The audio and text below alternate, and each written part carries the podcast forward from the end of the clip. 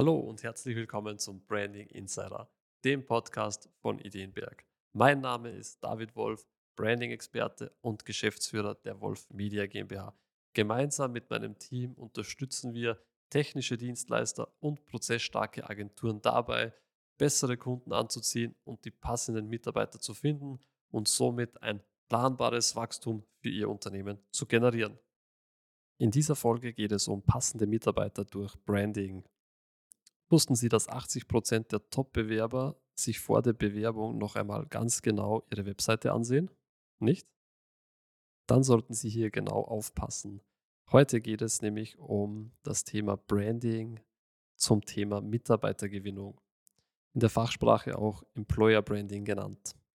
Im regulären Branding spricht man ja immer davon, Kunden zu gewinnen und im Employer Branding geht es darum, Mitarbeiter zu gewinnen bzw. die passenden Mitarbeiter anzuziehen.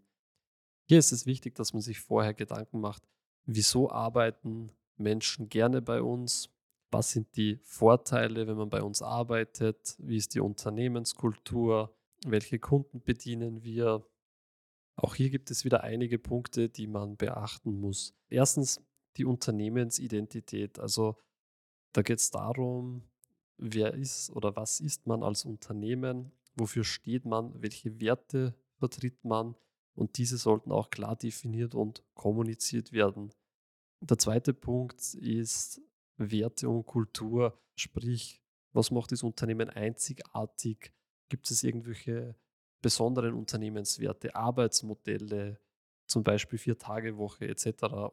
Das dritte wäre jetzt zum Beispiel dann äh, das Arbeitgeberversprechen oder so Employer Value Proposition, falls das schon mal gehört haben sollten.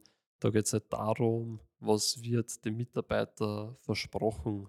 Sprich, was bekommt der Mitarbeiter im Gegenzug für seine Leistung, für sein Engagement? Gibt es zum Beispiel irgendeine Form von Weiterbildungsmöglichkeiten?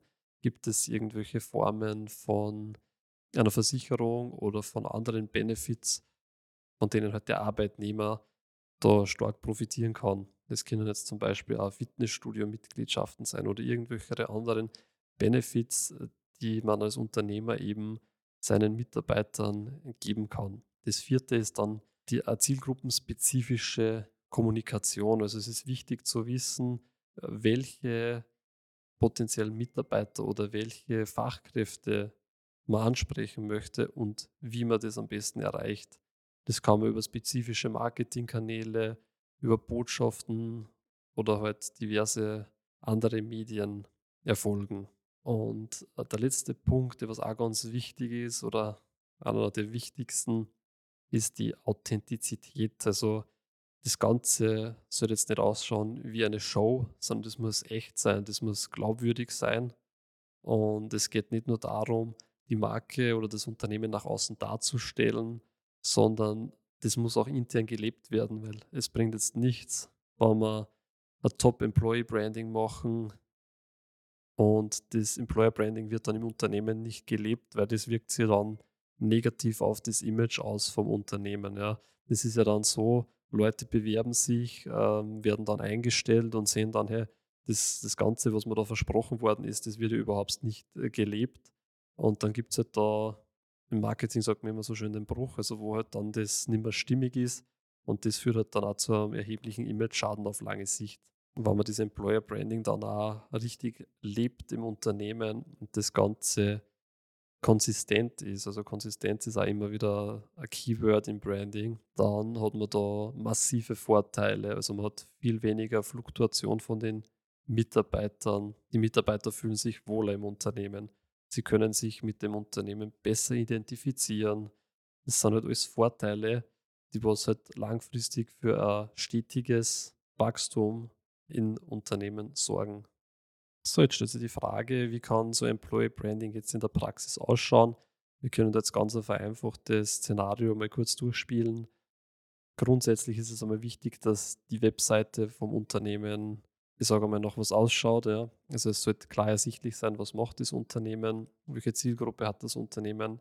Und dann ganz ein wichtiger Punkt natürlich die Karriereseite. Also es muss klar ersichtlich sein, hey, wir suchen Mitarbeiter, wir wollen wachsen, und wenn dann ein potenzieller Bewerber auf die Karriereseite geht, sollte dann da auch ersichtlich sein, was sind die Benefits, wofür steht die Firma, was sind die Standorte, welche Arbeitsmodelle gibt es dann, eben wie vorher schon besprochen, Unternehmenskultur und dann auch wichtig die Stelleninserate.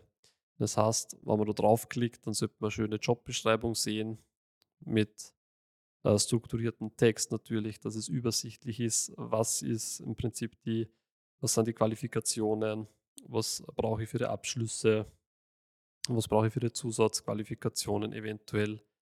Und dann, was wir immer wieder sehen, also gefühlt auf 90 Prozent der Seiten, die was das falsch machen, den Bewerbungsbutton und dann kommt man drauf, also wenn man auf den Bewerbungsbutton klickt, geht das E-Mail-Programm auf. Und da springen dann gefühlt 80 Prozent der Bewerber ab, weil sie dann nicht genau wissen, was in die E-Mail rein soll.